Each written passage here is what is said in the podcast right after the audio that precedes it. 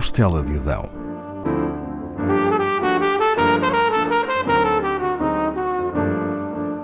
Com Paula Castelar.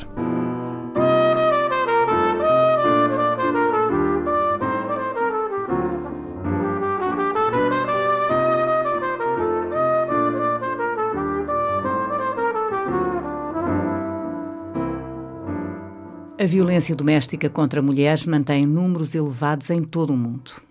Em outubro de 2015, Josina Machel passou a fazer parte desses números e teve a sua vida transformada, pois ficou parcialmente cega.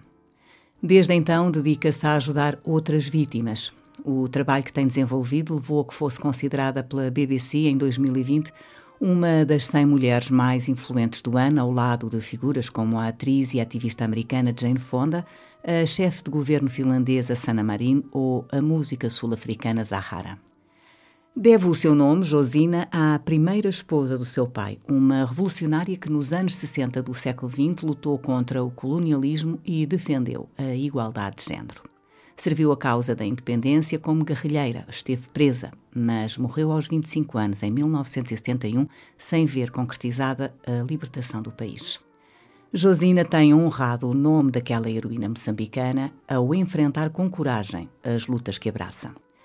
É filha do primeiro presidente de Moçambique, Samora Machel, e da política e defensora dos direitos humanos, Graça Machel, que casaria mais tarde com Nelson Mandela.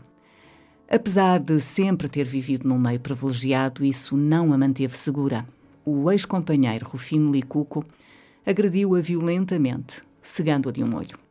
Josina Machel procurou então justiça para o seu caso nos tribunais moçambicanos e tornou-se ativista da luta contra a violência de género em Moçambique.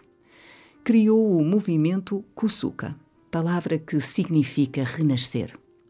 É uma organização não governamental sem fins lucrativos que apoia mulheres que sofreram abusos e visa contribuir para a mudança de mentalidades em prol de sociedades mais justas proporciona refúgios seguros a sobreviventes de violência em comunidades existentes em toda a África Austral. Dá apoio legal a vítimas de violência ou de outro tipo de abusos e denuncia casos onde o sistema judicial protege o criminoso. A sua própria história é um exemplo de como isso acontece. Após a agressão no hospital onde esteve internada, contou o sucedido ao pessoal médico e agentes policiais. Processou depois o ex-namorado provando em tribunal as agressões sofridas. Condenado a uma pena de cerca de três anos de prisão e a pagar uma indemnização, Licuco recorreu.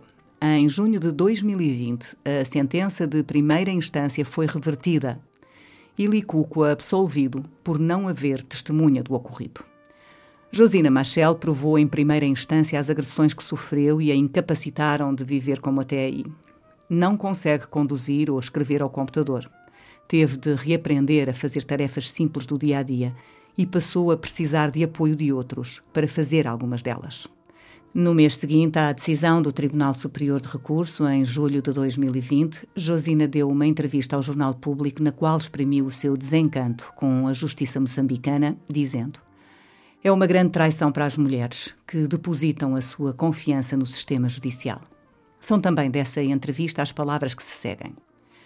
A maneira como olho para isto, como mulher moçambicana, como mulher africana, como mulher do mundo, é que muitas de nós fazemos o grande esforço de nos expormos, mostrar evidências irrefutáveis. E depois as instituições escolhem tomar decisões com deficiências flagrantes, em desafio à legislação aprovada no país.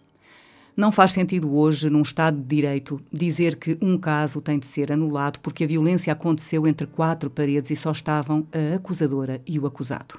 Ora, essa é exatamente a característica da violência doméstica. Os abusadores não abusam na presença de testemunhas.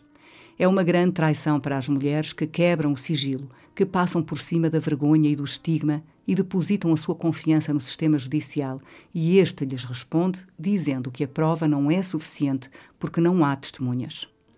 De que é que precisamos mais?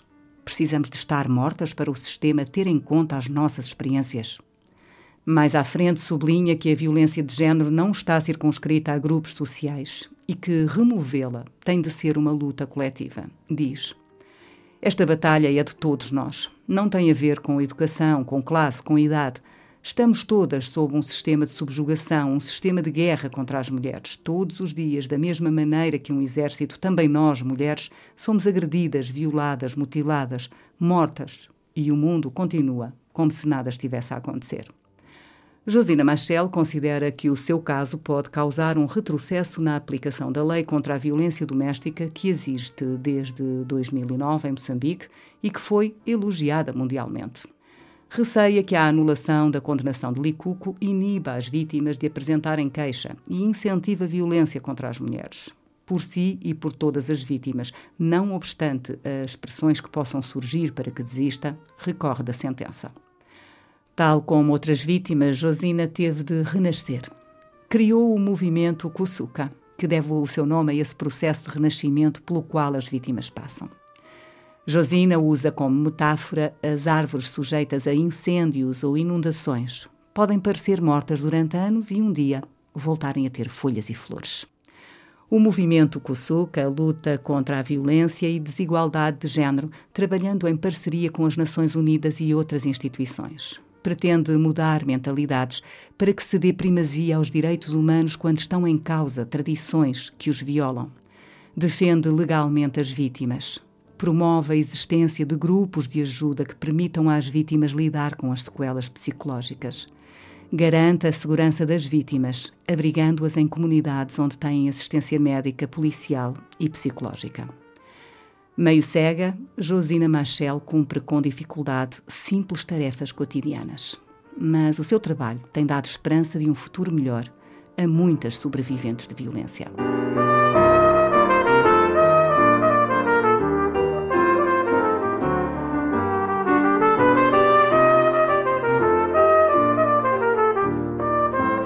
Da Costela de Adão, com Paula Castelar.